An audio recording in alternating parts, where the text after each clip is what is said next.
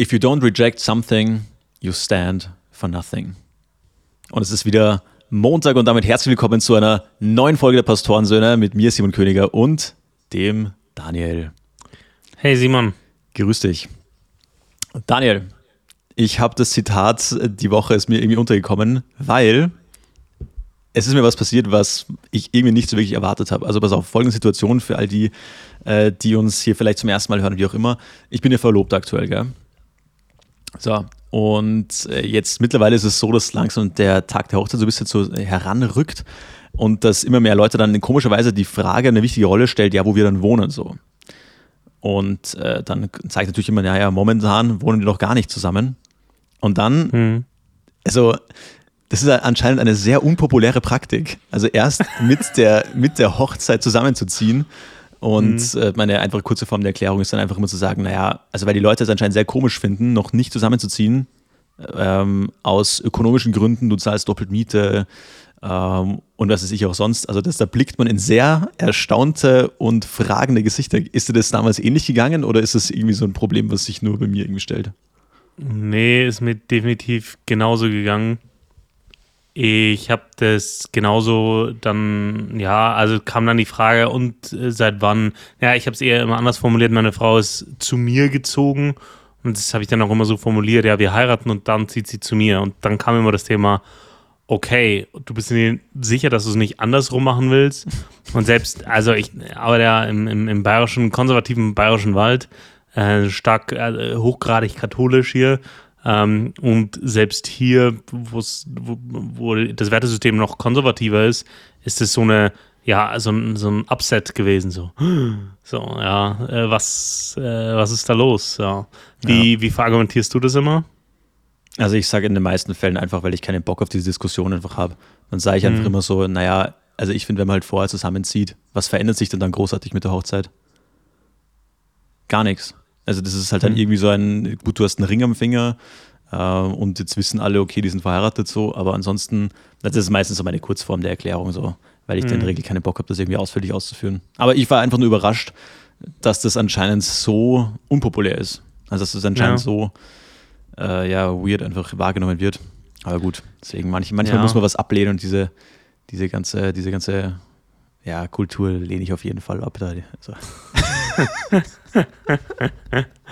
ja, äh, mit Ehe zu argumentieren ist grundsätzlich schwierig, habe ich festgestellt, dass äh, die Leute haben so ein bisschen, ja, so ein, so ein, ja, man heiratet halt so als Zeichen der Beziehungsreife. Ja?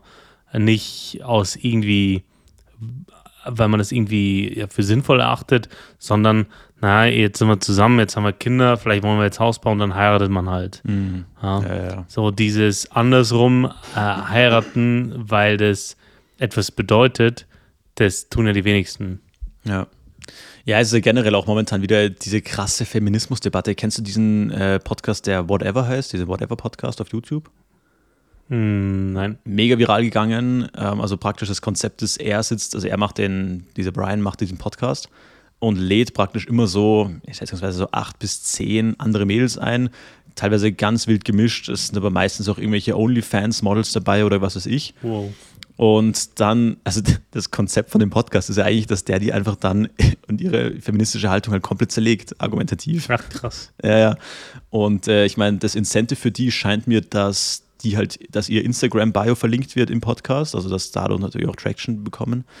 Aber vielleicht kriegen die auch Geld, ich weiß es nicht. Aber ziemlich spannend. Teilweise lädt er auch dann eher so konservativ denkendere Leute ein und so weiter. Ich habe jetzt noch keine der Folgen komplett angezogen, äh, reingezogen, sondern ich ziehe mir da immer so diese Shorts teilweise rein, werden die mir den Feed gespült. Und das ist zum Teil sehr unterhalts unterhaltsam geschnitten. Aber das ist auch diese, diese Feminismus, der Feminismus hat sich ja schon sehr krass verrannt aktuell gefühlt. Also in den USA ist die Debatte da ja schon wie immer so ein Jahr vor uns hier. Ähm, mhm. Ja, das ist ganz spannend irgendwie. Also kann man, kann man mal reinschauen, ist teilweise, ist teilweise ganz unterhaltsam, aber jetzt nicht wirklich irgendwie tiefergehend, aber. ich finde es halt, halt witzig, dass dann nach wie vor so viele Gäste kommen und der die halt teilweise wirklich komplett argumentativ auseinander nimmt. Ja, das besonders, ja gut, kommt drauf an, worauf du deinen Ruf basierst, ne? Aber äh, wenn es dir egal ist, denn wenn deine politische Haltung nicht zu deiner öffentlichen Person ge gehört, sondern nur deine OnlyFans-Videos, dann kann ich mir vorstellen, dass es so ziemlich egal ist, Ja, dass ja. du da auseinandergenommen wirst. ja, ja, klar. Aber es ist halt, ja, ganz witzig irgendwie. Ja. Wir nehmen ja, übrigens auch für unsere Hörerinnen, wir nehmen jetzt zu einer sehr ungewöhnlichen, ungewöhnlichen Zeit auf. Wir haben gerade äh, Freitag, Nachmittag, 14.30 Uhr. Wir haben gerade vorhin in der Vorbesprechung schon geredet, dass, dass ich mir gerade richtig unwürdig einfach noch drei Cordon Bleus reingezogen habe und dementsprechend gerade fertig und geschwächt hier sitze. Ah, ich sag's dir. Man, man bereut es immer so halb, diesen Kauf. Das ist immer so ein Impulsivkauf, so wenn man so am Tiefkühlregal vorbeigeht. Ja. Äh, und ja, keine Ahnung. Ja, ich habe mir einmal so die Stats angeschaut von einem Cordon Bleu und das hat es für mich madig gemacht, ehrlich gesagt. Ja, natürlich. Das, also, nährmitteltechnisch ist das absoluter Abfall.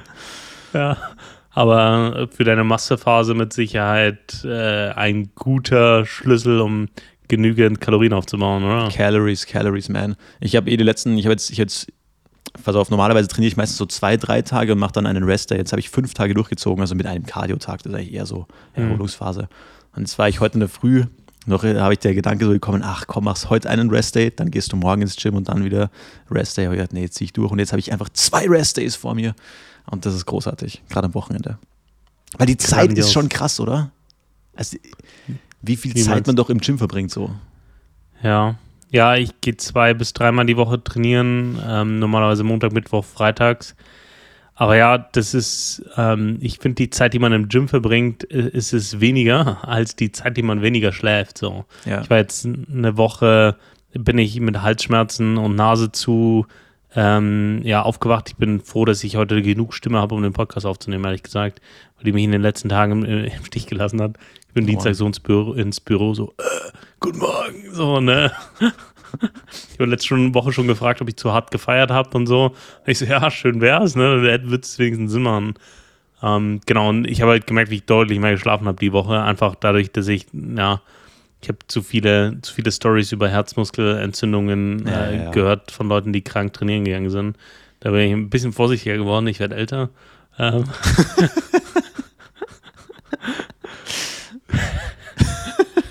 ja, ich, glaube, ich glaub, das ist das Schlimmste am, am Altwerden. Also, ja, alt ist jetzt relativ, aber ich glaube, das Schlimmste am Altwerden, das ist, dass man so viele Leute kennt, die dumm gestorben sind. So, ähm, die, also mir haben gleich Arbeitskollegen erzählt von einem, der durchtrainierteste Typ, der ist auch so Langstrecken, Distanzen gelaufen und so, so Trailruns und so. Und der ist dann nach so einem Trailrun tot umgekippt. Ne? Einfach, weil er eine Grippe nicht gescheit auskuriert hat und dann in diesen äh, Hochleistungsrun rein und umgekippt. Naja, äh, aber egal. Äh, ist nicht, hart. Ich, ja, ja, es ist, ist hart. Ähm, aber bevor wir so zu tief in das Thema Tod reinrutschen, ähm, wie, wie, wie, wie, wie läuft es grundsätzlich mit deiner Masterphase, mit deinen Gym-Goals? Äh, Ja, läuft eigentlich, läuft eigentlich recht, recht stabil, Kraftwerte gehen rauf. Aber man, ich fühle mich, ich, ich, ich habe das jedes Mal gemerkt, wenn ich so eine Massephase gemacht habe, du fühlst dich einfach nicht 100% wohl so. Weißt du, was ich meine? Du bist zwar, bist zwar im Gym geht's dir gut, aber so, ich, ich mache ich, mach das jetzt nochmal, aber grundsätzlich fühle ich mich am wohlsten echt so mit so 92 Kilo relativ de- definiert so. Da fühle ich mich einfach Mhm. am besten. Aber ja, das, das Essen und man, man kocht echt viel. Also, das, was ich meine, du bist ständig am Meal preppen oder am Kochen, am Essen, weil du musst einfach die Kalorien rein, reinbekommen. Und ich habe mir das neulich gedacht. Ich war jetzt die Woche im Gym und ich trainiere immer in der Früh und Alter, war da viel los. Also es ist ja heute trainiert ja wirklich jeder. Ich weiß noch, wie ich angefangen habe zum Trainieren. Da war ich in der, in der Schulklasse so eigentlich voll der Outsider. So keine andere hat trainiert. Ja. So. Und äh, jetzt war das damals ja schon trendy eigentlich, glaube ich jetzt mal. Aber mittlerweile trainiert ja jeder. So, es ist ja, Ja. ungewöhnlich, wenn du heute sagst, du trainierst nicht. Und dann habe ich mit äh, meinem Mitbewohner gequatscht und habe so gesagt, ja, dann hat er so gesagt, ja, schau, unsere Vätergeneration, also bei, bei uns auch in der WG jeder trainiert. So. Und unsere Vätergeneration, da hat niemand trainiert. Das war einfach kein Ding. So. Und dann habe ich Nee. so überlegt, ja, was haben wir so ein bisschen so gequatscht, ja, was haben, was haben unsere, unsere Väter so gemacht? Die haben so lange Fahrradtouren gemacht. Oder dieses, weißt du, was ich meine, so quer durch Europa einmal. Oder äh, mein Dad hat so dann als Student so ein Boot gebaut und ist dann random mit dem Boot irgendwo rumgefahren in Deutschland. Auf so Flüssen. Also, weißt du, was ich meine? Da hat man doch so andere Sachen gemacht und heute geht man halt irgendwie trainieren. Klar, man schaut, man schaut gut aus, es, es schaut auf Fotos gut aus und so weiter. Und man ist ja auch gesund bis zu einem gewissen Grad, wenn man es jetzt nicht gerade wettkampfmäßig übertreibt. Aber fand ich mir witzig, wie sehr oder wie schnell sich so eine Kultur doch ein Stück weit ändern kann. Ja, aber nicht nur die Kultur. Ich glaube, das im Sommer lang ein Boot bauen auf Flüsse fahren, wer bringt denn das noch in seinem Leben unter? Ja. Also schedule-mäßig passt das ja gar nicht mehr. Aber Also glaub- morgens eine Stunde trainieren von sechs bis sieben, das kriegt man noch reingeplant. Das kann ich als Termin in meinen Kalender einplanen. Stimmt, ja. Aber ein Boot bauen oder einfach mal, also ich, ich bewundere das, ein, ein Kumpel von mir ähm, hat sich einfach auf sein Fahrrad gesetzt, der hat gekündigt Mhm. und hat sich einfach auf sein Fahrrad gesetzt und ist losgefahren. Und irgendwann war es dann kaputt und irgendwie den letzten Zwischenstand, den ich, von dem bekommen habe, dass der in Istanbul war, aber der ist irgendwie drei Monate einfach weiter. Zuerst mit dem Fahrrad, dann getrampt, äh, dann, also, äh, ne, sowas ist irgendwie so aus der Zeit gefallen. Ja, es ist halt. Ja, ich weiß schon, was du meinst. Aber glaub, das heißt, du glaubst, dass heute einfach die Zeit, glaubst du, dass heute die Leute mehr zu tun haben oder dass der, der Druck größer ist, mehr zu tun? Ich meine, momentan ist ja auch die wirtschaftliche Lage so, dass, glaube ich, schon mehr Leute, als man jetzt denken würde, finanziellen Druck auch haben, so. Ähm, keine Ahnung, woran es liegt. Aber ja, spielt sicherlich auch eine Rolle. Ich, ich glaube, das ist nur so diese Generation gewesen zwischen, also nicht, nicht die direkt Nachkriegskinder, die in den 50ern selber noch mit anpacken mussten oder in den 50ern geboren sind, sondern die 70er, zwischen 70ern und 90ern. Ja. So, das ist die, die, die Generation, die, die noch Zeit hatte, äh, sowas zu machen, ne? oder späte 60er, je nachdem, ähm, wie, wie gut deine Eltern aus dem Krieg rausgekommen sind.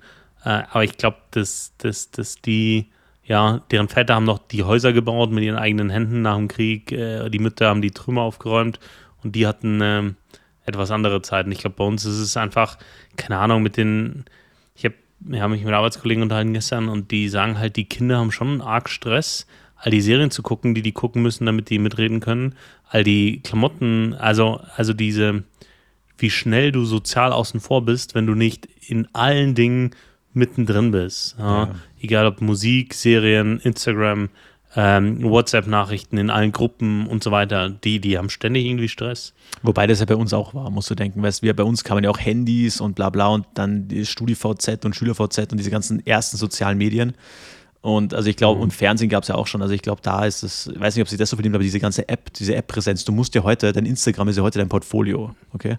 Ja. Und, und weißt du, was ich meine? Und wenn du das irgendwie nicht willst als, als Kind, dann kann ich mir schon, oder halt nicht kannst aus irgendeinem Grund oder wie auch immer, dann kann ich mir das schon sehr gut vorstellen, ja. Also, als ich 2012 mit Facebook angefangen habe, war noch kaum, oder 2010, nee, 2010 äh, mit, mit Facebook angefangen habe, war da noch kaum jemand irgendwie präsent. Vielleicht war es auch ein Jahr früher oder zwei. Aber das, äh, ähm, ja, gar, war, war nicht, nicht omnipräsent. Äh, Smartphones kamen ja auch erst später, ähm, ja, was so auch so 2010, 11, 12, dass die so omnipräsent wurden. Ähm, und erst seitdem ist es, finde ich, so richtig omnipräsent. Davor war das halt, keine Ahnung, ne, ja, ich habe das ja noch mitbekommen von ISDN, äh, dass du nicht telefonieren konntest, wenn du im Internet warst, ne, und halbe Stunde bis eine Seite lädt. Dann die ersten ICQ und äh, MSN, die Messenger äh, damals, ähm, das habe ich schon noch mitbekommen, aber das auch viel später. Ne? Das war achte, neunte, zehnte Klasse für mich. Ähm, wo, wo, wo das irgendwie so lebenspräsent geworden ist und ist bei denen ja anders. Ja. Auch Ja. Mit, mit, ja, mit Serien äh, ziehen aus dem Internet, da war ich auch relativ, relativ einer der ersten äh, und das war auch, da war ich aber auch schon was, 13, 14, 15. Das ist bei denen ja mit Netflix, Amazon Prime und, und Disney Plus und wie die alle heißen, äh, viel früher. Wahrscheinlich, ja. Aber ja. Apropos früher ähm, und, und Generation, ich habe ich hab jetzt mal wieder ein Buch gelesen in längerer Zeit und zwar wieder ein historisches Buch. Mhm. Und es war eins der Bücher, die mich seit langem wieder so richtig fasziniert und erschüttert haben zugleich. Also ist ziemlich heavy zum Lesen, würde ich nicht uneingeschränkt empfehlen. Ähm, es wurde mir damals empfohlen, als ich beim Bund war tatsächlich.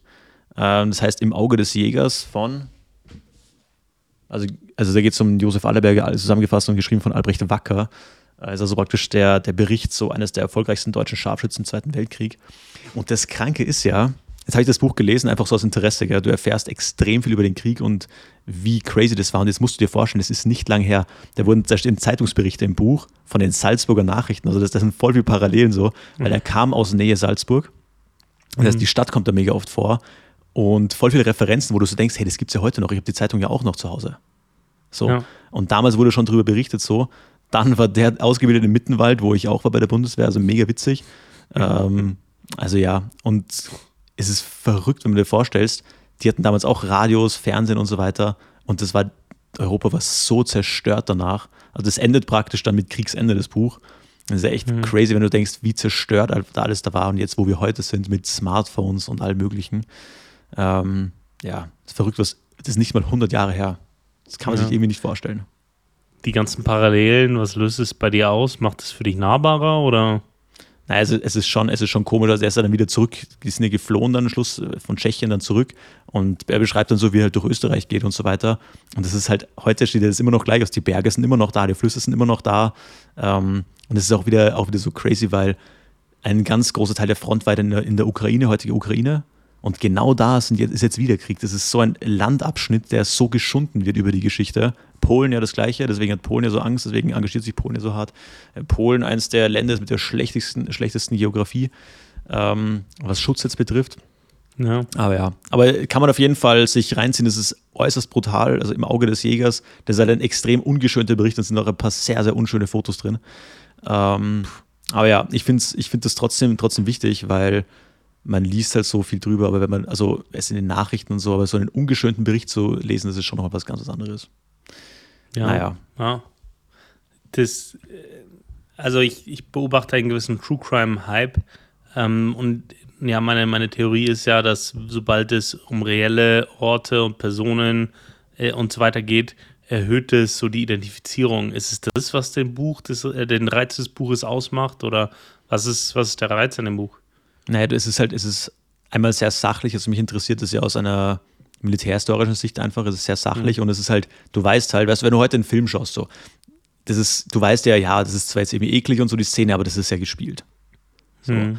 Und heute, das reicht uns ja heute nicht mehr so wirklich. Weißt du, was ich meine? Und mhm. da weißt du halt, das ist halt nicht gespielt. Und das macht mhm. das Ganze nochmal noch mal erschreckender. Und das fand ich auch immer das, was mich an Geschichte einfach immer so fasziniert hat, weil das halt einfach Menschen waren, wie wir das auch sind. So, DNA genau gleich. Und, oder halt ziemlich genau gleich. weißt du, was ich meine? und das finde ich halt, das finde ich halt das Spannende. Und wir das heute irgendwie so gefühlt aus unserem Elfenbeinturm betrachten. Und das ist aber nicht lange her ist, dass alles noch sehr viel anders war. So. Ja. Und zwar gesamtheitlich. Ne? Ja. Nicht nur äh, irgendwie bei Einzelnen, sondern gesamtheitlich. Ähm, ja, ich habe gerade schon gesagt, ich bin so ein bisschen über das True Crime-Ding gestolpert. Das ist jetzt schon seit Jahren ein Riesenhype. Was heißt denn das überhaupt? Ich kenne ich kenn das überhaupt nicht. True Crime. Also ich habe den Begriff oft gehört, aber ich kann es ja. irgendwie nicht einordnen. Also da geht es um reale Verbrechen oder was? Genau, genau. Also bei, bei True Crime geht es äh, im Grunde darum, dass reale Verbrechen, ähm, die passiert sind, aufgearbeitet werden. Mhm. Dabei kann es um Cold Cases gehen, also äh, die Verbrechen, die einfach nie aufgelöst worden sind. Mhm. Es kann aber auch um Verbrechen gehen, die aufgelöst worden sind. Ähm, okay. Genau, kann um alles Mögliche gehen, von Serienmord bis hin zu Bankraub. Und ich glaube, von den Top 30 Podcasts sind fünf True Crime Podcasts. Ach, klasse. Also, das ist ein, ja, gibt auch einen Haufen Serien, auch sowas wie Jeffrey Dahmer, die Serie auf Netflix, die ich nicht gesehen habe, aber auch, äh, oder Tiger King ist auch so eine Serie auf, auf Netflix, ähm, wenn ich äh, da recht informiert bin, wo es immer darum geht, es wird ein echter Fall aufgearbeitet. Ja. Und ähm, genau, und äh, ja, mit unterschiedlichen Schwerpunkten mal ein bisschen mit mehr, ein bisschen mehr Entertainment. Es gibt so einen Podcast von Zeitverbrechen, die abstrahieren dann äh, die, die, die Verbrechen und äh, versuchen das dann irgendwie auf eine höhere Ebene zu ziehen oder die Rechtsprechung zu reflektieren ähm, oder was sagt mhm. es über die menschliche Psychologie aus und so. Äh, genau. Aber das ist insgesamt ein riesen Hype seit, seit Jahren. Also es gibt noch mehr englischsprachige äh, True Crime Podcasts. Da gibt es die wie Sander mehr. Ähm, ja, also das, das, das ist sogar so ein großer Hype. Die haben bei es gibt von, von der Serie Dexter, wo es um Serienkiller geht, äh, gibt es eine, so eine Fortsetzung, die zehn Jahre später kam, irgendwie Dexter New Blood, ähm, die irgendwie 10, 12, 15 Jahre später gespielt hat. Und äh, selbst da gibt es dann eine True Crime Podcasterin, die versucht, äh, die, die, ne, also selbst da wird es aufgegriffen, mhm. weil es so ein Riesending ist. Und die kommen an, die, die kommen an Akten ran, die kommen an Krankenhausberichte ran, die kommen an, an Aussagen ran, an die auch teilweise die Polizei nicht rankommt. Was? Ähm, ja, ja, das ist teilweise richtig, ja, richtig krass. Ja. Wenn, wenn eine Privatperson kommt und einfach mal quatscht, äh, dann, ja, die, manchmal, manchmal erzählen die das sogar bei den bekannteren Fällen, ähm, ist, dass, dass äh, die Leute irgendwie 10, 15, 20 Jahre danach, wenn es über so Podcasts äh, ja, behandelt wird, dass sich dann so ein Haufen Hobbydetektive aufmachen an die Orte mhm. und sich die Orte anschauen und die Leute befragen und so weiter. Also das, da, da entstehen richtige Hypes ne, um einzelne Fälle. Krass. Ja, genau, und das ist, das ist ein Riesending, schon seit drei, vier, fünf Jahren. Und äh, ich frage mich, was sagt das über, über unsere Menschen aus? So. Mhm. Ja, weil ich finde, Tatort zu schauen, das ist vielleicht das eine. Ja, und das sagt vielleicht auch nicht sehr viel Positives über, über Deutschland aus dass äh, das so eines unserer Kulturgüter ist. Äh, das stimmt. der, der, der Tatort, aber auch grundsätzlich hier in, in der westlichen Welt, dass True Crime so ein Riesenhype ist. Ich frage mich, was, was ist es? Ich glaube, das ist wirklich das, weil schon früher war ja technologisch so Film und Fernsehen und dann, das war ja diese FSK 18 Sachen, die kamen ja aus USA so, oder? Diese mhm. Filme, die dann ab 18 waren und dann gab es also diese ersten richtigen, diesen Splatter-Filme und so weiter. Und das ist halt am Anfang ja schon krass so. Ich erinnere mich noch an meine, meine ersten so wirklich gewalttätigen Hollywood-Filme, die ich dann so als Jugendlicher gesehen habe. Und das, das fasziniert dann natürlich auf eine komische Art und Weise irgendwie. Und, aber ich glaube, dass wir heute halt schon so abgestumpft sind, dass uns das irgendwie nicht mehr so wirklich juckt. Weißt du, was ich meine? Und jetzt hast du heute noch irgendwelche Internetvideos von irgendwelchen Verkehrsunfällen und dann ist das, wo auch zum Beispiel, was ich zum Beispiel auch crazy finde, so, es gibt diese Fail-Compilation, so Fail-Army auf YouTube und so, das ist zum Teil ja ultra ja. brutal, was denen passiert. Und dann, ja. also, da tun sich Leute wirklich weh, so, und es ist halt, schaut halt natürlich lustig aus, so, und man gönnt sich das und dann denkt man sich so, was schaue ich mir da eigentlich gerade an, so. Und ich finde auch die, Kategor ich, find die Kategorien ja. auch immer gut, so ex very expensive fails. So, ist nicht gar nicht, Da stört einer gerade fast, very expensive fails. Ja, oder, oder, work, oder ja. work fails, dann nur so Fails bei der Arbeit oder so. Ist, diese Kategorisierungen sind immer herrlich. Ja. Aber ja, ich glaube, dass das einfach irgendwie eine neue, ein neues Genre ist, was man so erschließt einfach. Ähm, aber ja, wenn das nicht hart genug ist, dann kann er gerne mal äh, im Auge des Jägers lesen. das, ist, so krass. Der beschreibt, der beschreibt halt einfach so, wie der halt, keine Ahnung, in einem Gefecht irgendwie 24 Leute killt. Und, und, dann, äh, und dann schaut er sich dann nachher, prüfen die das halt und äh, mhm. schauen sich das, also das ist echt heavy, auch so Krieg, Kriegsverbrechen und so werden auch beschrieben ja. und so, das ist schon echt, echt wild, aber das ist halt Realität oh. und, nicht, und nicht Fiktion so. Und ja, das ist schon irgendwie komisch.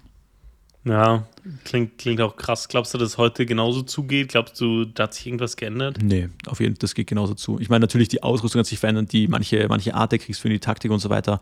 Aber war jetzt auch vor ein paar Wochen von Reddit dieses Video, wo dieser ukrainische Soldat einfach erschossen wird, ähm, unbewaffnet. Also das ist einfach, man sagt, der Krieg ist die Hölle und ich glaube, das stimmt einfach. So. Hm. Ähm, ich finde es auch immer total erschreckend, bei solchen Büchern so das Vorwort und Nachwort zu lesen, so, weil es liest man natürlich weg, aber das sind halt reale Personen, so wie das die Person halt dann ja nicht mehr losgelassen hat ihr Leben lang. Das ist natürlich ja. schon, schon ja. heavy. Und deswegen umso mehr muss man das natürlich dann schätzen, wenn man in Frieden lebt. Ist auch, das ja dieses wieder, wieder so ein School-Shooting in den USA, hast du das mitbekommen, in Nashville? Ja, ja. Und das war nicht, da gab es ein lustiges Meme dazu, ist ein bisschen schwarzer Humor. Aber das war ja, auch da hast du ja diese Videoüberwachungsvideos gesehen von der Kamera. Ja. ja. Und es war ja eigentlich eine Frau, also geborene Frau und dann der Transgender und mit den Pronouns dann he, him. Und dann gab es mhm. da so ein Meme, so, der, und da sind irgendwie die, die Pronouns, they changed the pronouns to was, were.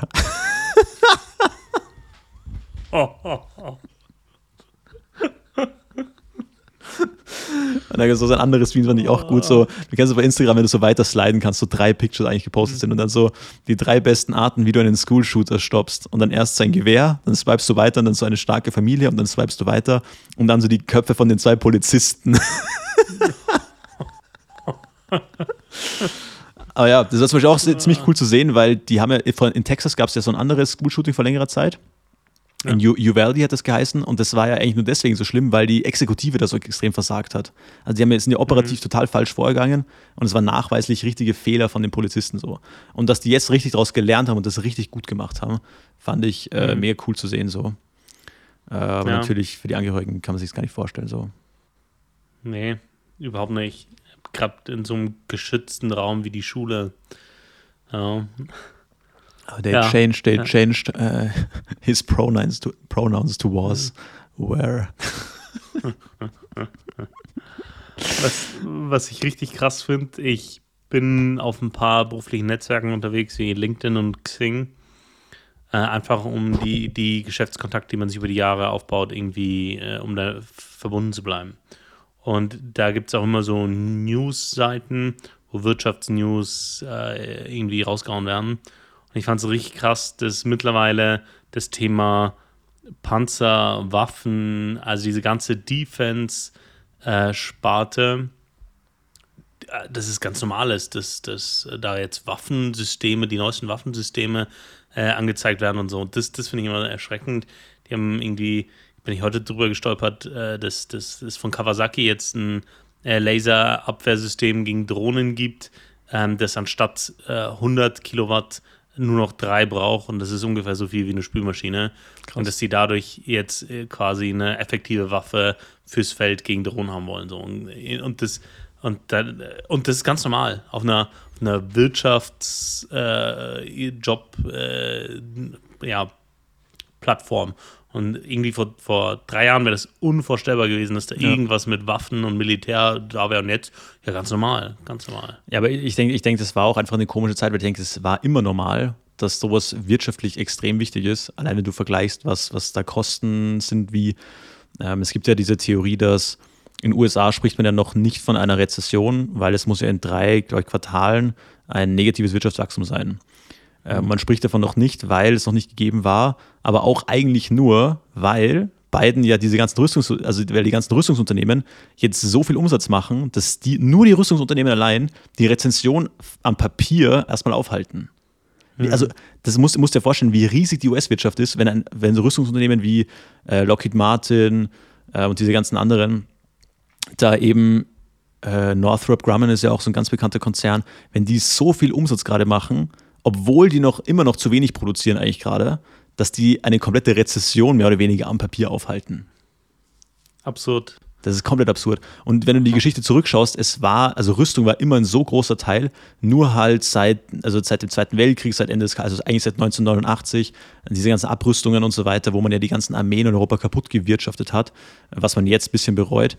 Ähm, da war das einfach kein Thema mehr. Und deswegen ist es, glaube ich, jetzt für viele so irgendwie so ein Schock oder auch komisch, das immer zu sehen. Aber ich glaube, dass das eher die Realität widerspiegelt als diese, diese Friedensperiode, die war. Ja, grundsätzlich, wenn man auf die Menschheitsgeschichte schaut, mit Sicherheit. Aber für alle, die in den 90ern oder später geboren sind, die sind mit Abrüstungen groß geworden. Ja, ja? Und genau. klar gab es da Irak, Afghanistan, aber das war für uns so weit weg, dass das nicht so, ja, nicht, nicht drückend genug war oder nicht, nicht groß genug. Ja? ja. Und spätestens seit den 2010ern, äh, wo auch das Thema äh, Irak, Afghanistan, ähm, ja, e-, eher, wo die Zeichen eher auf Rückzug standen, äh, ist das Ganze ja total weg gewesen. Ja. Ja. Aber ja, also das wilde Zeiten auf jeden Fall. Und da ist natürlich ganz wichtig, ich meine, da schiebe ich jetzt mal meinen Headline Hero rein die Woche, ganz wichtig, dass die, fand ich auch lustig, Greenpeace fordert ein EU-weites Verbot von Privatjets. ich wäre gut, wenn es losgeht, dass mit Greenpeace fordert. Und zwar laut der NGO gab es 2022 allein in Österreich 15.000 Privatjetflüge. Ja, und das kritisieren die damit. Finde ich witzig. Greenpeace fordert. muss, ich, muss ich erwähnen, dass ich mich mit Greenpeace nicht so wirklich identifizieren kann? nee, nee. Also bei deinem Veganismus hätte es zwar äh, überrascht, über, es ist zwar immer überraschend, aber. Ja, ja, genau. äh, apropos äh, hohe Zahlen, das jetzt Privat, 15.000 Privatjets in Österreich ist schon, äh, schon viel. Ich habe jetzt eine Statistik gehört über Lebensversicherungen in Deutschland. Ähm, was meinst du, wie viele Lebensversicherungen es in Deutschland gibt? Bei, oh, was haben wir, 80, 85 Millionen 83 Einwohnern? Ja. Äh, boah, Lebensversicherungen, boah, das ist sehr schwierig zu schätzen. Hm, 83 Millionen, jeder Zehnte vielleicht. Hm, das heißt, du sagst so zwischen 8 und 10 Millionen? Ja, wahrscheinlich ist es dann mehr, wenn du sagst, dass es viel ist. Hm. Wahrscheinlich jeder zweite sind, wahrscheinlich. Es sind 90 Millionen. Es gibt mehr Lebensversicherungen als Einwohner in Deutschland. Was? Ja, du kannst ja mehrere Lebensversicherungen auf eine Person abschließen. Ah, krass. Ja, aber das, Damn, das boy. ist mal. Das ist heavy. Ja. also, erklär, mal, erklär, mal kurz, erklär mal kurz, für, für den das vielleicht nicht äh, so, so relaten kann mit dem Thema Wort Lebensversicherung. Erklär mal ganz kurz. Ja, eine Lebensversicherung ähm, musst du dir so vorstellen, du zahlst einen monatlichen Betrag ein ähm, und du schließt die Lebensversicherung immer auf eine gewisse ähm, ja, Höhe ab. Ja? Also das, du sagst, okay, bei meinem Ableben ähm, kriegt, kriegt mein, kriegen meine äh, ja, Relatives, meine, meine Frau, meine äh, Kinder, sonst wer, einen gewissen Betrag zugesprochen. Es kann 100.000 sein, 200.000 sein, kann mehr sein, kann weniger sein.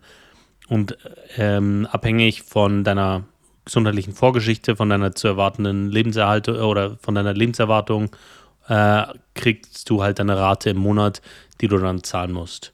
Genau, und du zahlst halt da rein äh, und unabhängig von deinem Todeszeitpunkt äh, wird es dann äh, ausgezahlt an, genau, wird es dann ausgezahlt.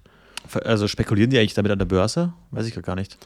Ja. Also ja, steigt es im Zins?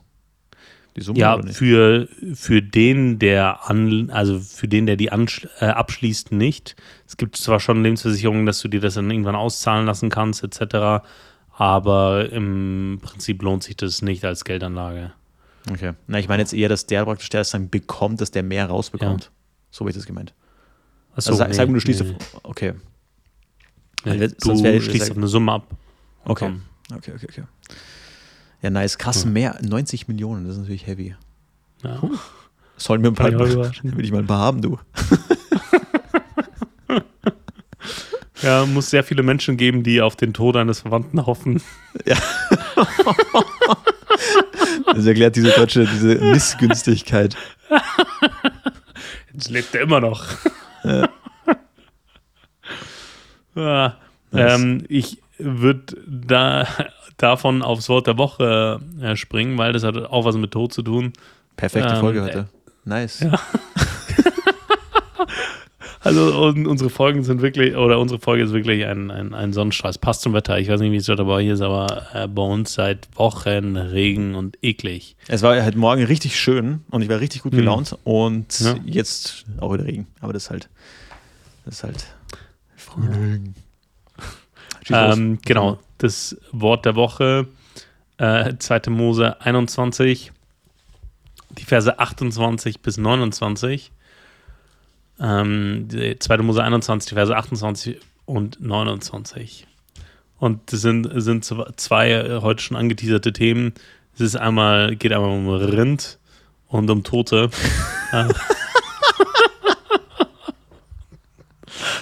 Ja, ich fand das aber äh, ganz spannend. Ich erkläre gleich, wenn ich es gelesen habe, warum. Und zwar steht da folgendes: Wenn ein Rind einen Mann oder eine Frau stößt, dass sie sterben, so soll man das Rind steinigen und sein Fleisch nicht essen, aber der Besitzer des Rindes soll nicht bestraft werden.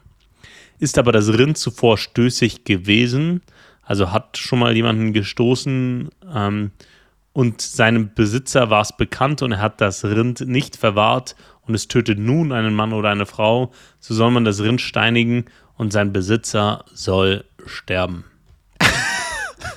Was ist das für, für, für, harte Verse für einen Podcast, ja.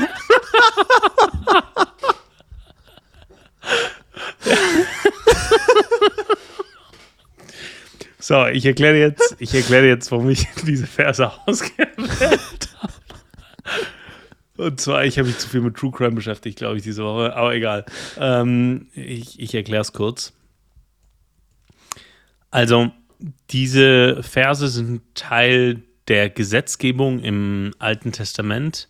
Das bedeutet, äh, nachdem Gott das Volk Israel aus dem ähm, aus Ägypten herausgeführt hat, da waren die in der Sklaverei, in Gefangenschaft, und da hat Gott sie herausgeführt durch Mose, gibt er ihnen ähm, zuerst die zehn Gebote und dann Gesetze. Und diese Gesetze sind sehr ausführlich, wie man hier sieht, ähm, und decken alle möglichen Arten von Arten von Fälle ab. Und es geht darum, dass man das Zusammenleben irgendwie reglementiert. So. Und dieses Gesetz hat für uns heute folgendes, folgenden Zweck. Es soll uns deutlich machen, dass keiner von uns perfekt leben kann. Keiner von uns ist in der Lage, das komplette Gesetz umfassend zu erfüllen, zu jedem Zeitpunkt, äh, an jedem Tag. Ähm, das das ist, ist nicht möglich, da durchs Leben zu kommen, ohne das zu halten. So, das, ähm, dafür ist es für uns heute immer noch relevant, äh, weil äh, Jesus hat das Gesetz erfüllt, er hat all diese Gebote gehalten und ist für unsere Schuld gestorben. So, das ist ja das Kern, äh, Kernnachricht der Bibel. Und für uns gilt es an sich nicht mehr als Gesetzesbuch, das wir jetzt halten müssen. Ich habe aber, äh, das, ähm, jemand hat mal gesagt, hey, die Prinzipien, die in der Bibel besprochen werden, sind aber für ein gutes Leben nach wie vor gültig. Und die, ich versuche jetzt, wenn ich das Alte Testament lese und diese Gesetzgebungen, aus solchen Dingen immer Prinzipien ähm, herauszulesen, die, die, die, die mir helfen können. So. Also die, mhm. wo ich sagen kann, hey, was sagt mir, wie, wie kann ich mein Leben gut führen, wie kann ich weise sein und ähm, wie, wie, wie kann ich daraus ein Prinzip ableiten, wo ich sage, hey, äh, das bedeutet diese äh, Rind, diese Stoßrind-Geschichte äh, für mein Leben heute. Und jetzt ist meine Frage an dich, Simon, wenn ich jetzt, wenn du jetzt diese zwei sehr konkreten Verse liest äh, und zwei sehr harten Verse, was könnte man daraus ableiten äh, als äh, ja höherwertiges Prinzip, ja? weil die wenigsten von uns haben heute noch Rinder, die Leute stoßen, äh, aber irgendwas musst du ja sagen, ne? Also ich würde ich würd erstmal sagen, dass äh, Rinder eingezäunt sein müssen.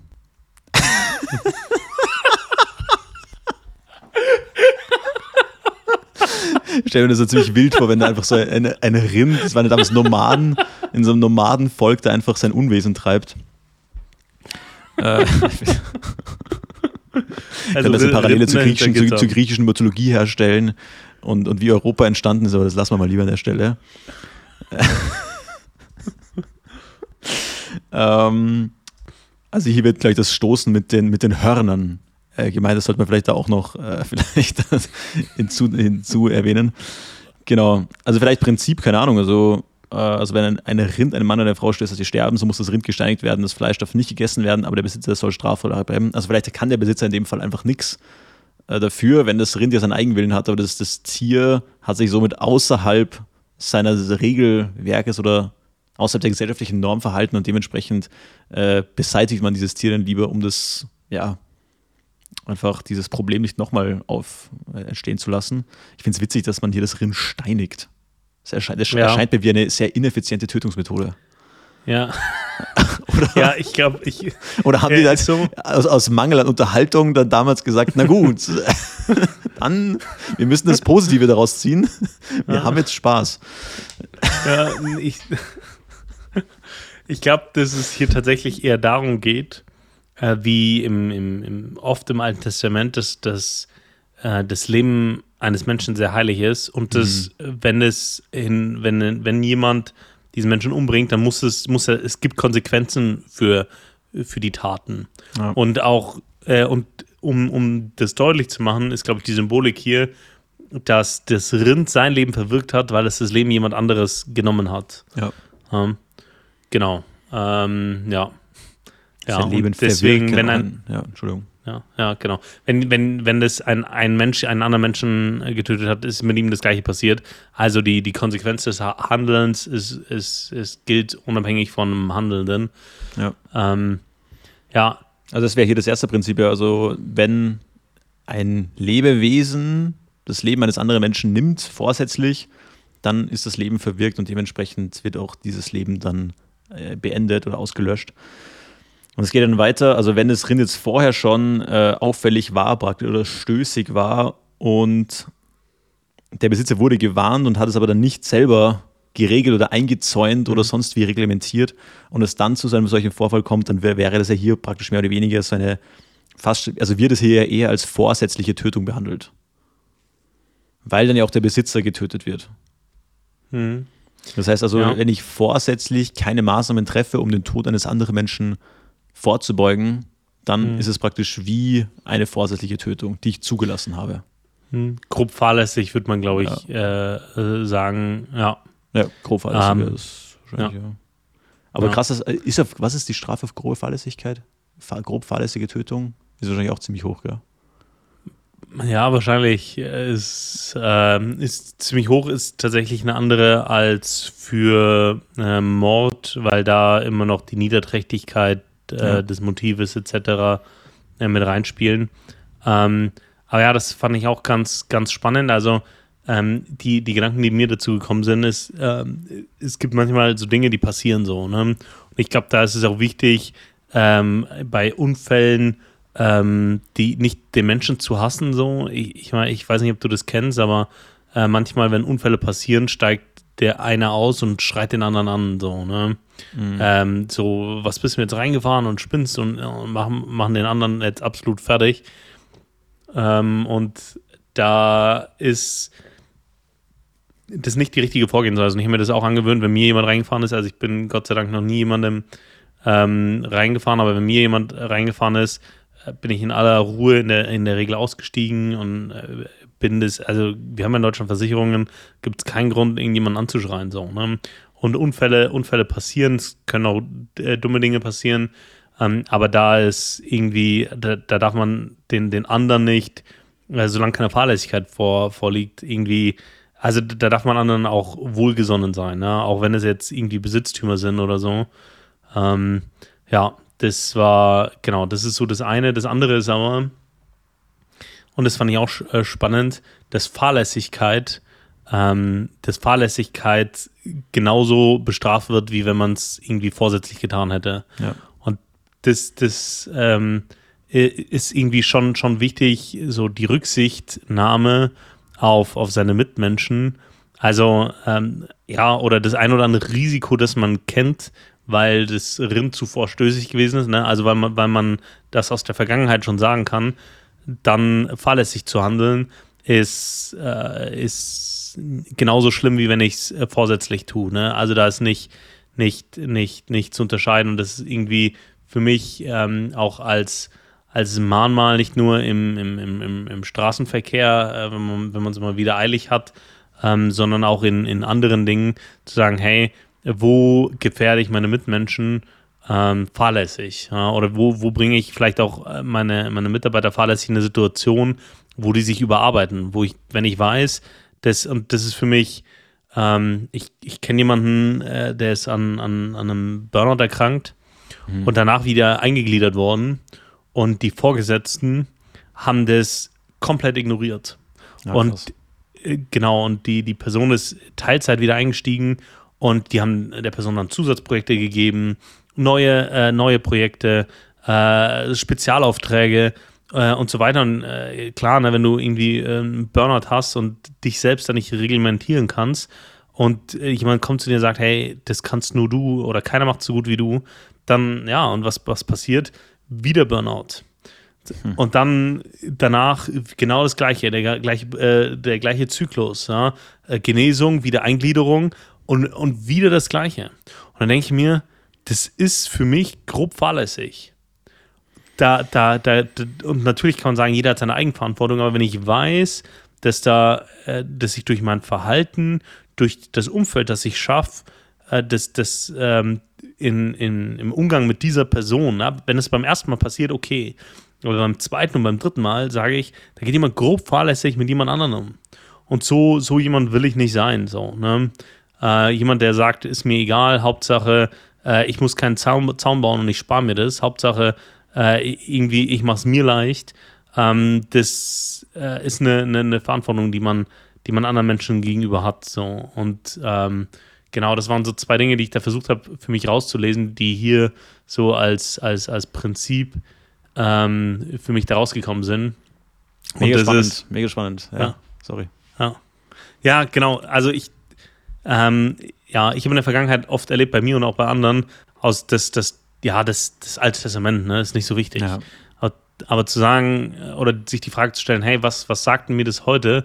Und weil, wenn es Gottes Wort ist, dann hat das eine, eine, eine zeitlose äh, Wirksamkeit und das waren so, ja, die, die Dinge. Voll, aber, ich finde, ja. man liest dann nämlich ja. so oft drüber über diese Stelle und denkt sich so, ja, Voll. witzig oder ey, crazy mhm. irgendwie oder, oder mhm. Kann ich jetzt überhaupt nicht mit relaten, so mit Rindern und keine Ahnung. Aber wie du schon sagst, also da steckt schon sehr, sehr viel drin, wenn man sich da mal ja. Mühe macht, sich da ein bisschen hineinzudenken. Und ich finde auch im Alten Testament diese, diese Konsequenz des Handelns, ja. das ist schon, was sich so ein bisschen wie ein roter Faden durchzieht. Und was ja zum Beispiel auch Filme, zum Beispiel wie dieses John Wick, äh, diese John Wick-Reihe ja auch so interessant macht zum Anschauen, weil diese Konsequenzen einfach so nicht verhandelbar sind. Ja. Und das ist es ja auch so ein Motto, was da immer wieder vorkommt in diesen Filmen.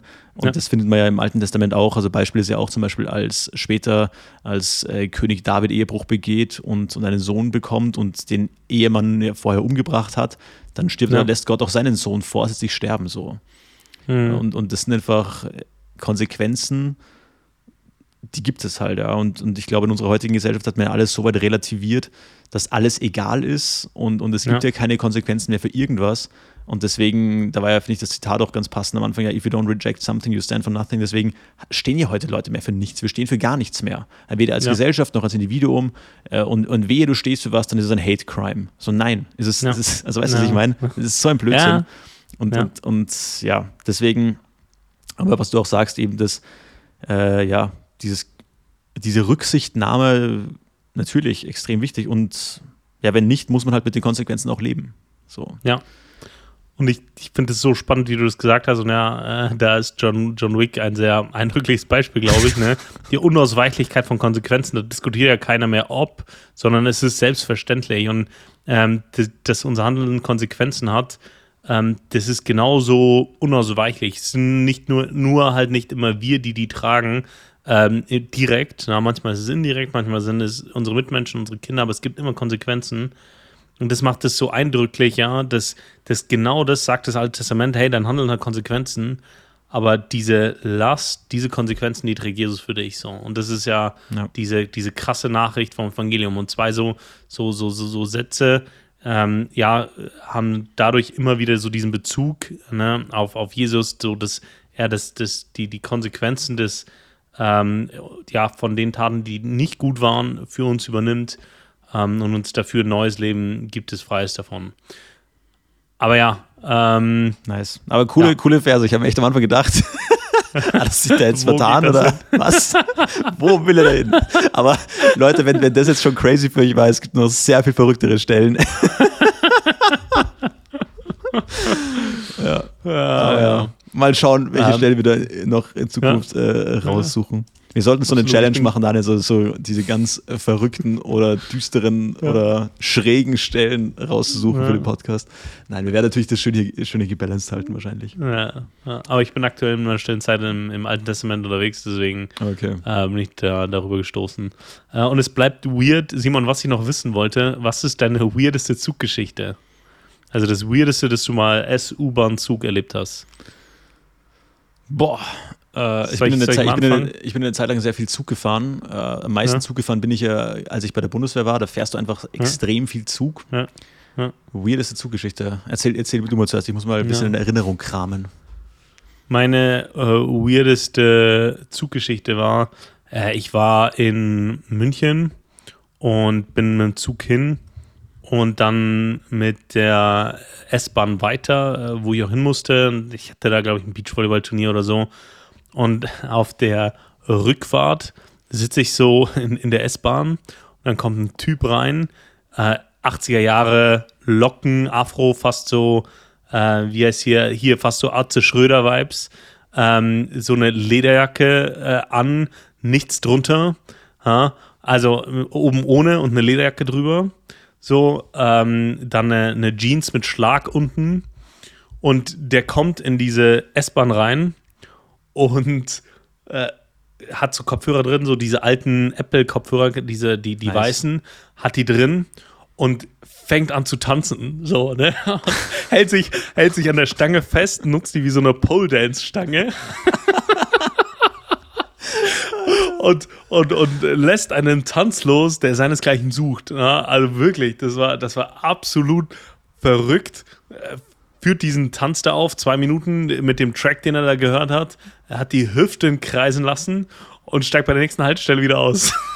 Krass ja, ja, also der war 100% drauf. Ja, der hatte noch irgendwie so eine, so eine Aldi-Tüte in, in, in der einen Hand. Ja, der war 100% drauf, aber der sah auf jeden Fall sehr spaßig aus. Das glaube ich. Was der da erlebt hat. Aber der war sowas von seinem eigenen Film. Also ultra weird, ne? weil du gemerkt hast, hey, irgendwie, der macht es nicht fürs, fürs Publikum äh, oder sonst was, sondern der, der, der genießt es gerade einfach so. Und es war, du hast gemerkt, der war drauf, 100 Prozent.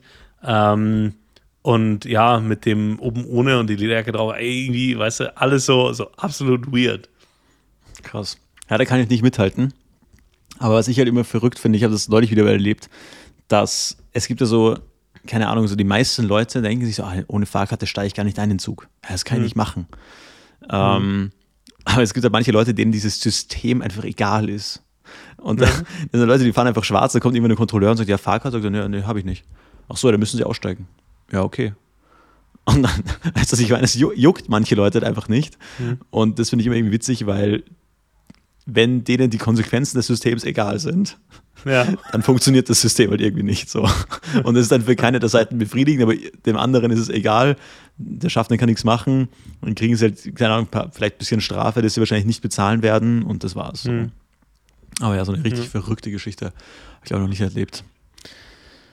Naja, sorry, das ist extrem langweilig gewesen. Daniel, was ich, noch, was ich noch wissen wollte, wann wurden deine, deine Essenserwartungen zuletzt maßlos enttäuscht? Also wo hast du zum letzten Mal dir richtig viel erhofft von der, von, von der Mahlzeit, die dann absolut nicht aufgegangen ist? Gute Frage. Soll ich dir ein Beispiel geben? Mhm. Ich war neulich einkaufen und ich liebe ja Obst. Okay, Obst, mhm. herrlich. Und dann dachte ich mir so, hey, da war so eine Papaya im Angebot. Und äh, Papaya irgendwie cooler Name, oder? Papaya. Hm? Kann, man, ja. kann man gut sagen. Eine ordentliche Papaya. Jedenfalls dachte ja. ich mir, okay, komm, ist, ist immer noch teuer, aber gönne ich mir jetzt mal. Dann habe ich so eine riesen Papaya gekauft, wirklich, also 40 Zentimeter groß, ja. Und dann war diese Papaya sowas von nicht cool. Es war sowas von nicht geil. Das war eine richtige Fruchtenttäuschung, Alter. Das war richtig unnötig und ich habe sie dann auch so aufgegessen halt über die Tage. Das hast du ja mehrere Tage auch noch zu Hause. Und bist jedes Mal an diese Enttäuschung erinnert, dass es jetzt einfach nicht gut geschmeckt hat. Naja, hat mir die Globalisierung nichts gebracht. Also ja, Papaya, Papaya ist es nicht. Braucht, braucht man nicht kaufen, echt nicht. Ja, ich äh, kann das, ich, ich verstehe, äh, was, was du damit meinst. Ich glaube, das ist so äh, mit diesen fancy klingenden Früchten ja öfter so ist, so viel Physalis äh, oder Granatapfel oder so. Ähm, das ist immer so, ja, gut, bei Granatapfel, da, da, hatte ich letztens mal einen guten, das erste Mal seit, seit, seit immer. So, na, aber okay, eine, ja, es ist eine Sensation. nee, ich, ich, esse, ich, esse es, ich esse es sehr gerne tatsächlich, Granatapfel. Es, ist auch, es gibt eine, eine gute Schältechnik tatsächlich. Äh, mhm. Wenn man die drauf hat, geht es halbwegs schnell und, und, und erstaunlich ohne Sauerei. Aber mhm. die sind eigentlich meistens relativ gut, finde ich. Also überrascht mich. Die, die meisten Granatapfel, die ich bisher hatte, waren in Salaten tatsächlich. Okay. So, äh, ja, also Granatapfelsalat so als keine Ahnung, äh, zum, zum, zum Blattsalat halt dazu. Die, die, die Granatäpfel, äh, Dinger da. Und ich, ich, weiß auch nicht, sagt man da Kerne oder das, das wahrscheinlich Fleisch? Kerne wahrscheinlich, ja. Ja, die Kerne, ähm, genau, dann so drauf, ein bisschen Walnüsse und ein gutes ähm, Dressing. Ähm, genau, und sowas hatte ich schon öfter irgendwie, ähm, aber da war der Granat, der, die Granatapfelkerne waren in der Regel entweder bitter Ja, das ist eklig, oder das ist eklig. sauer oder ja. Nee, weißt du, bestes Granatapfelrezept ist einfach Granatapfel, äh, also schälen oder wie man das nach, zubereiten, dann einmal in so ein Sieb geben, einmal ordentlich abwaschen, weil da sind manchmal diese weißen Stücke noch dran, ultra räudig. Und dann einfach in eine Schüssel rein, einen Schuss Wasser, ein ganz kleiner Schuss, so zwei Esslöffel gefühlt, und dann ein bisschen Stevia rein, das Ganze einfach ein bisschen vermischen und dann einfach entweder roh essen oder einfach so in, in so einen Magerquark rein oder so oder Joghurt. Ah, Digga, das ist richtig nice. Das ist richtig nice. So einen ganzen Granatapfel weg essen und vor allem das ist er richtig ballaststoffreich, weil du halt diese ganzen Kerne drin isst. Das ist auch Ja, gut für den Darm. Also das ist echt sehr gut. Granatapfel, Ja. ja. Wir müssen mal anfangen, so, so Rezepte oder sowas, ja, okay, da wirst du kein Rezept haben, das brauch- brauchst du nicht, äh, mal zu äh, verlinken oder deine Shell-Technik könntest du mal äh, eine Story zu posten. Also würde mich tatsächlich auch interessieren. Äh, Ja, das ist echt, also die sind ja wie so Apfelschnitze tatsächlich innen. Du hast ja diese Haut innen. Ja? Und, wenn, und außen kennzeichnet sich das immer in diesen komischen Ecken und Kanten, okay? Wenn du die von außen gut anritzt und dann in der Stelle auseinanderbrichst, brichst du immer so Schnitze praktisch raus, wie so ein Apfel. Ich glaube, so Viertel sind das oder was? Nee, Achtel sind das. Achtel. Und dann kannst du die tatsächlich sehr, sehr gut herauslösen. Also ich bin, ich bin jetzt sehr, sehr, sehr scharf auf, auf, eine, auf eine Story von dir dazu. Leute, wenn ihr das genauso seht, bitte schreibt uns auf äh, Instagram äh, unter Pastorensöhne oder unter pastorensöhne at gmail.com, äh, weil das, also ja, also wenn, wenn es genügend Aufrufe gibt, dann, dann drängen wir Simon zu, zu einer Granatapfel-Shell-Story. Da wäre ich, wär ich, wär ich schon gespannt drauf. Ich werde es wahrscheinlich nicht, trotzdem nicht machen. Auch wenn du mich da jetzt sozial reinpressuren willst. Ja, voll. Arsch. Aber ich habe ich hab noch, eine- ich hab noch eine lustige Story erlebt die Woche. Und zwar, ich war, ich war am Sonntag so, ich war so im Godi, äh, bin nach Hause und ähm, habe dann kurz meine Sachen umhingelegt und dann hat meine Freundin unten gewartet im Auto, wir sollten dann noch zu ihr fahren und irgendwie was kochen oder keine Ahnung, ja. Das heißt, ich war eigentlich im Stress, weil du willst ja, du willst ja deine, deine Freundin da unten nicht warten lassen. So, also ich rauf, äh, sammle meine sieben Sachen zusammen und wieder runter. Und im Stiegenhaus, also ich sollte vielleicht ausholen, wir haben in unserem, in unserem Haus so ein großes Mehrparteienhaus, so mehrere WGs, okay? Und die andere WG, das ist auch so ein Studenten-WG und es sind so zwei eigentlich total nette, nette Leute einfach so. Und mir ist der eine öfter aufgefallen, weil der eine immer so anscheinend so der ist, der immer das Bier holt. Okay, der kommt dann auch gut und gerne mit so einer Palette Dosenbier. So eine komplette, komplette, keine Ahnung, 36 Stück Palette und trägt die darauf. Äh, richtig, richtig sympathischer Typ auf jeden Fall. Und dann gehe ich da an diesem eben besagten Sonntag runter und dann steht der da im Treppenhaus und quatscht mit irgendeiner alten Frau. Und dadurch, dass da schon eine gewisse Fluktuation natürlich in den, in den ganzen Wohnungen da ist, kennst du jetzt auch nicht alle Leute so. Und dann quatscht er so und ich gehe so im Vorbeigehen vorbei, total gestresst und schaue so, was er in der Hand hat. Und er hat einfach in der Hand so eine, so eine für mich augenscheinliche Schlachterbibel mit Goldschnitt sogar und so einen ganz niegelnagelneuen äh, McDonald-Kommentar. Ach, krass. Okay. Und ich denke so, what? So, hä? Und da habe ich dann einfach so im, der, war- das war richtig unhöflich von mir, weil die haben so gerade richtig angeregt diskutiert und es war mir so vollkommen egal und so impulsiv, wie ich manchmal sein kann, so, hey, Entschuldigung, also liest du auch oder was? Und so, die Frau so richtig verdammt, weil ich einfach in dieses Gespräch reingeplatzt bin. Ja. Also, äh, ja. Und ich so, ah, cool. Alles so, okay, nice. Und dann hat gesagt, ja, voll krass, hätte, hätte ich mir nicht vorgestellt. Er so, ja, du auch oder was? Und ich so, yes. Und er so, ah, okay, cool. Ja, müssen wir mal quatschen. Und ich so, ja, voll, ich muss jetzt nur los. Ciao. Seitdem auch nie wieder gesehen. Aber fand ich irgendwie cool, weil es ja doch sau viele Leute gibt, die äh, da drin irgendwie lesen in der Bibel und das einfach nicht irgendwie öffentlich wirklich teilen oder ja, ist ja heute auch generell nicht so das Ding. Äh, Glauben ist ja auch was sehr, sehr Individuelles, sehr, was sehr Persönliches so.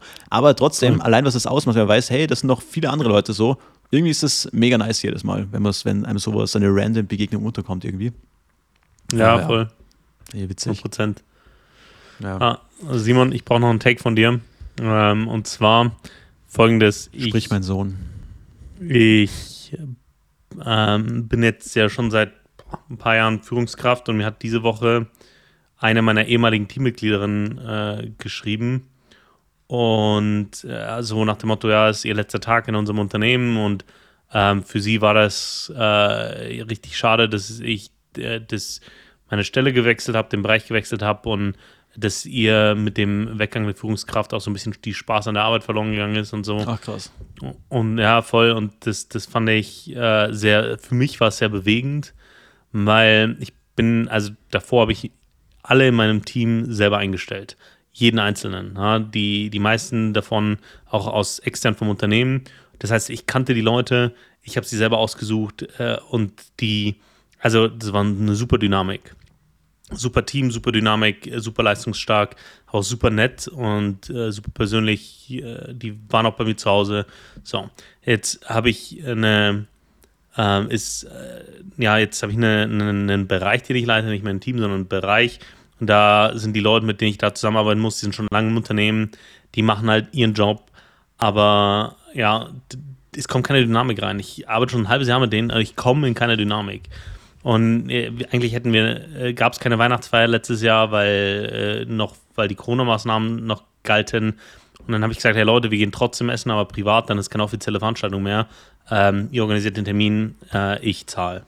So, dann sind aber ein paar aus dem Team krank geworden, wir mussten den Termin verschieben und das war jetzt gestern. Und ich habe mir gedacht, Daniel, bring den Leuten halt was mit, ja, weil durch, durch, diese, durch diese Nachricht veranlasst, äh, mir, mir, kam schon mal der Impuls, ja, den Leuten was mitzubringen. Ähm, aber ich habe mir dann gedacht, ja, nee, und was, wenn die das komisch finden? Und wir haben so schon keine Dynamik äh, und wenn ich denen dann noch äh, was mitbringe und so. So, und ähm, genau, und dann habe ich gesagt, ja, okay, ist egal, ich bringe denen was mit.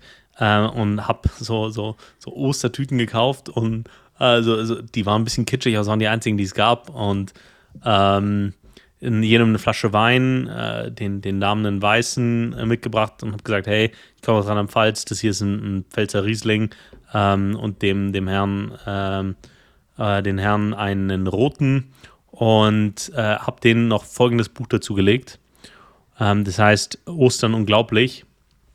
Und es ist ein apologetisches Buch, hat irgendwie 50, 60 Seiten, ist nicht groß ähm, äh, Apologetik bedeutet die Verteidigung des Glaubens. Im Grunde geht es da um sachliche Argumente, warum die Bibel äh, glaub, glaubhaft ist oder Geschichten aus der Bibel oder was auch immer.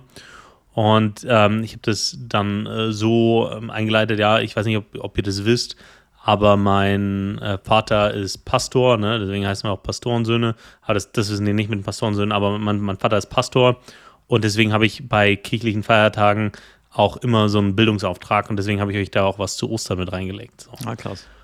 Ähm, genau, und das heißt, ich habe, ich bin da so äh, zum, zum Restaurant mit diesen Tüten da angekommen äh, und äh, für jeden so ein bisschen Schokolade, ein, ein, Wein und eben dieses Buch. Und jetzt, ähm, äh, jetzt ist meine Frage an dich: Wie groß ist der Weirdness-Faktor?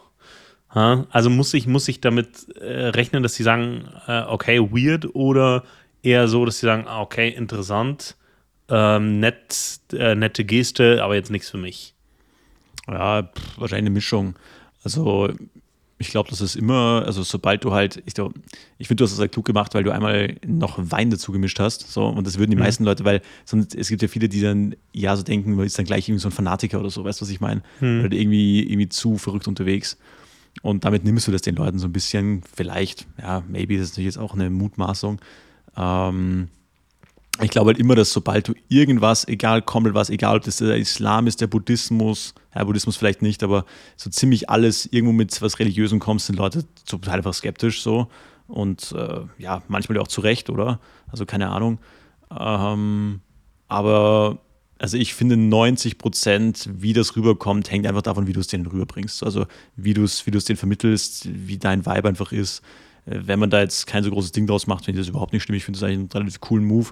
Eine kleine Aufmerksamkeit darf man nie unterschätzen von der Wirkung. Ich glaube, da geht es viel mehr darum, hey, so da wurde was mitgebracht, so ich glaube, das freut jeden. Also gerade wenn ich zurückdenke an so Jobs, die ich hatte, ich habe damals als Fitnesstrainer gearbeitet oder da, wenn da irgendwas, selbst wenn es was Kleines ist, denkt man sich trotzdem, ah, okay, nice, das ist halt nichts Weltbewegendes, aber ist eine Aufmerksamkeit so. Und mhm. von dem her glaube ich, dass das immer, immer ein guter Move ist. Ähm, und ja, wenn du da ein bisschen was dazu tust, ist doch, ist doch, ist doch cool. So. Und das ist auch authentisch, okay. was dich betrifft. Ja, ja.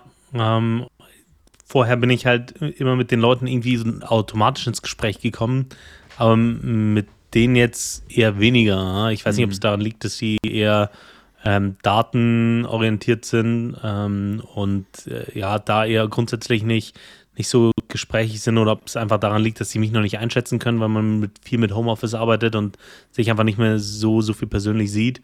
Ähm, und ich hatte noch gar keine Chance, irgendwie zu sagen, irgendwie, äh, dass, dass ich glaube oder so. Ich gedacht, dass so in die, dass in die Hölle kommen. Das musst du hin. ja, Leute, äh, wir haben uns jetzt lange nicht gesehen. Ich, wollt, ich hatte doch gar keine Gelegenheit zu, zu sagen, dass ihr alle verloren seid. Ihr seid ja, genau. ja ähm, aber ja, okay, gut, dann, dann muss ich mir da keine Sorgen machen, dass sie mir ab Montag aus dem äh, Weg gehen. Massengeschlossene ja. Kündigung, die ganze Abteilung tritt zurück. Ja, äh, Misstrauensvotum, so. Ja, äh, Besch Beschwerde bei der Personalabteilung. Ja. Äh, der, der, der ist zu nett. Das wollen wir nicht. Ja. Aber diese, diese Nachricht von, von, von, von der Person, von der ich vorhin erzählt habe, das, das hat mich krass bewegt. So, ne? Ja, also, ist genial, aber das ist mega cool. Ja. Verstehe ich. Man, man, man, man denkt sich immer, ja, nee, ich schreibe jetzt nichts, weil es irgendwie kitschig ist. Und dann irgendwie, ja, fand ich es, als, als mich das erreicht hat, fand ich es sehr bewegend. Deswegen ja auch an, an, an euch da draußen vielleicht, wenn ihr da jemanden habt in, in, in eurem Leben, egal ob eine Führungskraft oder ein Freund, wo ihr merkt, hey, der, der, der bedeutet euch irgendwie viel im Leben oder das, das macht was mit euch, seine, seine Anwesenheit in eurem Leben, dann, dann sagt es der Person, weil irgendwie trennen sich viel zu oft Wege, ohne dass man das die Chance hatte, das jemandem zu sagen und jemanden auch zu bestärken in genau dem Verhalten. Kritisieren uns oft äh, und, und pointen so das Negative aus, aber das Positive zu stärken, ähm, das kann man auch nur durch Feedback. Ne? Und deswegen, ja, positives Feedback ist das ist extrem wichtig. Ich habe ähm, so einen Podcast gehört, der hat so eine, so ein, so eine Non-Profit gegründet in den USA, wo der mit so traumatisch, äh, traumatisch, wie sagt man, traumatisch verletzt, traumatisch belasteten Personen arbeitet, traumatisierten Personen arbeitet so ähm, und Leuten, die halt extrem hart auf so Psychopharmaka drauf sind. Er hat gesagt, dass der, der Fall, den er hatte, der war auf 13 Psychopharmaka gleichzeitig. Und, und der, der holt dir, also die machen da so eine Kur davon, ja. Sind extrem viel draußen in der Natur, machen extrem viel Sport, so Kältetherapie, Schwitzhütten, also alles Mögliche, finde ich ein ganz spannendes Konzept. Und die machen also, das ist also Ranching irgendwo in Montana, so, ja. Hm. Also echt ziemlich cool, relativ erfolgreich ist auch immer krass, gell, dieses, dieses Funding, was die machen, und dann pitchen die das halt irgendwie, keine Ahnung, 20 Unternehmern und irgendjemand sagt dann, ja, ja, nein, du kriegst, du kriegst die 25 Millionen. Mach mal. so, weißt du, ich weiß, so eine Non-Profit, ja. Voll. Es ist cool. Voll. Und das ist halt auch einfach only in America. Aber jedenfalls machen die das dann da und der hatte auch äh, viel über dieses Konzept gesprochen. Also sie arbeiten da sehr viel mit Pferden und Pferde werden generell oft in der Therapie eingesetzt, auch mit autistischen Menschen oder wie auch immer. Und äh, der hat das so beschrieben, ich meine, was weiß ich, was weiß ich von Pferden, genau gar nichts, aber der hat das jedenfalls so beschrieben, dass so ein Pferd ist ein Fluchttier und wenn du das so bei schlechten Verhalten bestrafst, dann macht es, dann wird dir das nicht vertrauen, das Pferd. Und du musst immer nur, du kannst es eigentlich nicht bestrafen, sondern du musst immer nur, also ich sage jetzt seine Worte, positives Verhalten verstärken oder positives Verhalten belohnen so. Und ich fand das äh, dort irgendwie sehr beeindruckend, weil ich denke, bei Menschen ist es oft ähnlich. Wir versuchen oft Leute, wenn uns was nicht gefällt, erstmal an der Stelle zu kritisieren und den Finger in die Wunde zu legen, was uns nicht passt. Unwissentlich oder ignorierend, dass das oft ja auch vielleicht eine Schwäche der Person ist oder vielleicht eine Unsicherheit der Person, die dieses Fehlverhalten oder nicht optimale Verhalten hervorruft.